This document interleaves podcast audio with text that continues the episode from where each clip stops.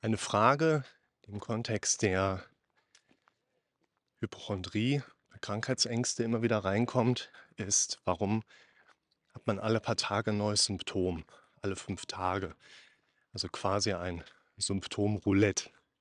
Willkommen zum Podcast für mentale Gesundheit, Zufriedenheit und Wohlbefinden. Es ist eine gute Frage, die man aus meiner Sicht nicht uniform beantworten sollte.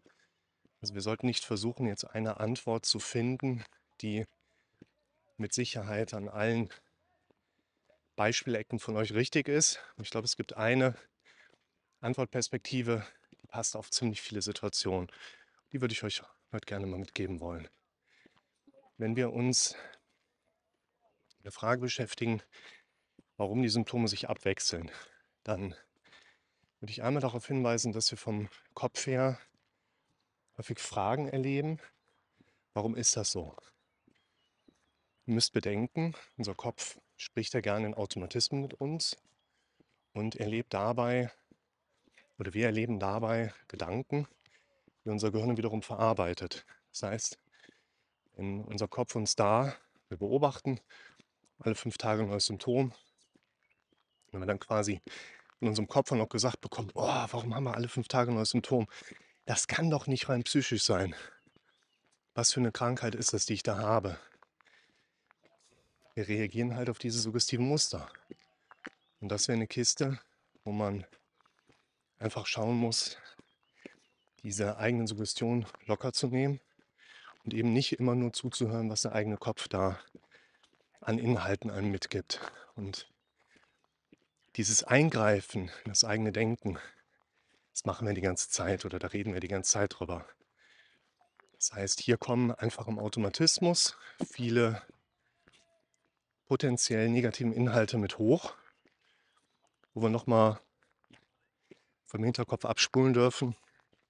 Unser Denken ist gekennzeichnet, aber wir gehen hier hoch. Durch Automatismen.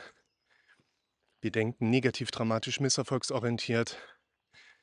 Vor allen Dingen denken wir in Szenarien. Ein Punkt, den ihr und ich immer wieder beobachten können, ist der Impuls, Dinge zu verändern. Der ist vor allen Dingen dann da, wenn es uns schlecht geht.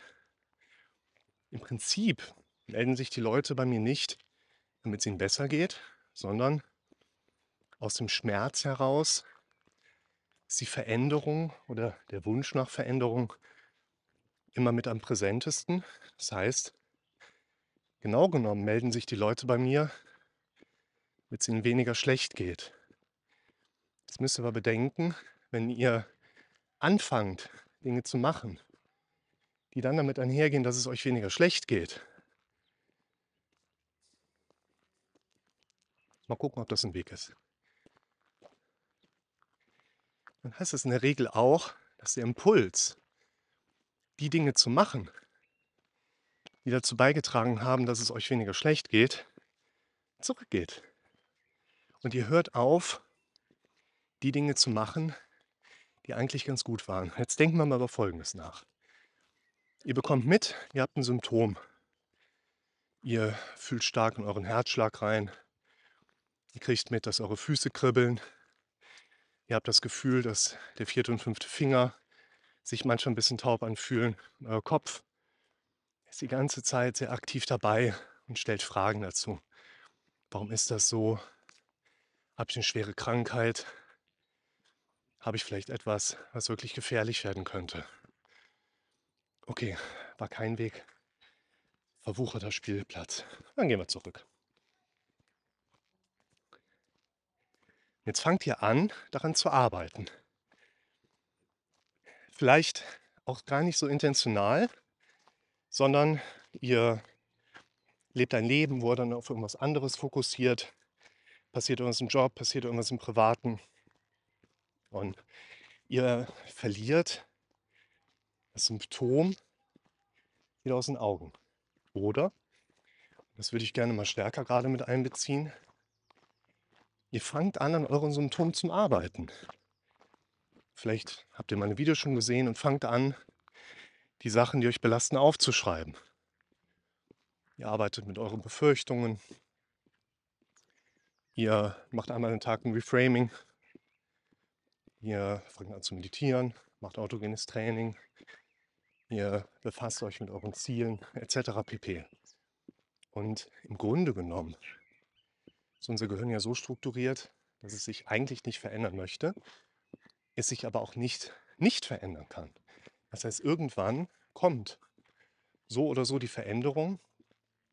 Und wenn wir lange genug am Ball bleiben, unserem Gehirn Veränderungsaspekte in der Umwelt darzustellen.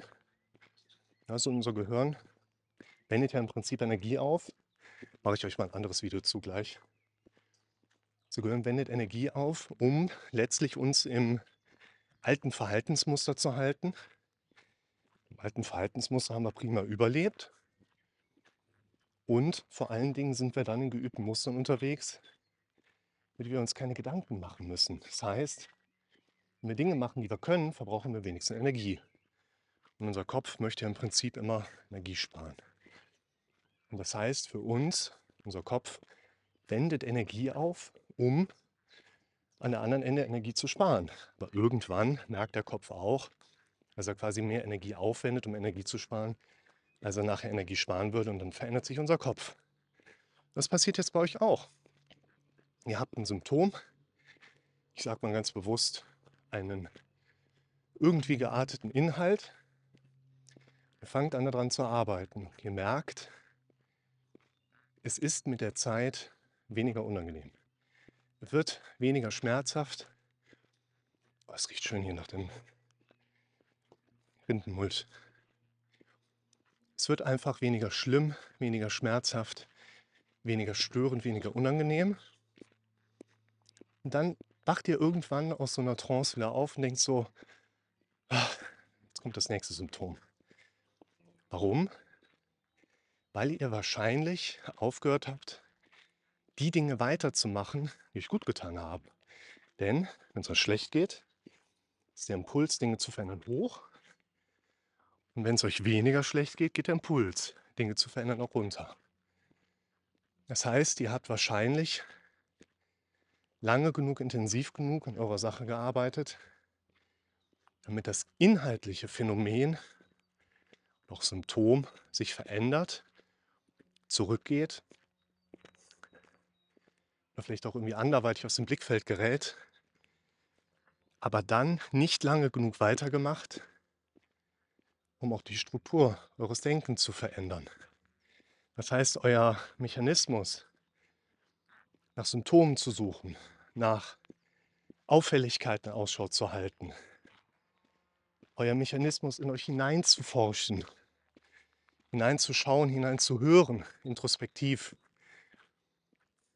bleibt erhalten. Das bedeutet, ihr habt zwar lange genug an eurer Situation gearbeitet, damit es euch weniger schlecht geht. Aber ihr habt noch nicht lange genug oder oft genug die richtigen Dinge wiederholt, sodass ihr auch wirklich Dinge auf eurer strukturellen Denkebene verändert habt. Das ist übrigens auch oft ein wichtiger Punkt, wenn wir uns abgeschlossene Psychotherapiemuster anschauen. Es ist ja doch oft so, dass die Leute mitbekommen, ja, habe da mal eine Psychotherapie gemacht. Dann ging es mir auch besser. Aber irgendwie ist es jetzt wieder so schlechter. Vielleicht sogar schlechter als vorher. Worauf ihr achten müsst, ist eine Therapie oder auch eine Psychotherapie haben häufig auch deshalb eine sehr gute Wirkung auf uns. Ich nenne es für mich gerne Menschlichkeitsfaktor. Man hat jemanden zum Reden, man setzt sich mit jemanden hin und kann sich austauschen und entlasten. Man bekommt aber nicht unbedingt eine Anleitung, wie man jetzt zukünftig weiter an seiner eigenen Situation entsprechend auch arbeiten kann. Und das müsst ihr bedenken, das ist ja bei mir auch der Fall. Sowohl bei mir, auch im Prinzip bei jeder anderen Therapie, müsst ihr das selber machen müsst ihr selber euren Kopf umtrainieren. Ich denke, dass ihr hier an diesem Ort mit meinen Videos einfach auch die guten Anleitungen dafür bekommt.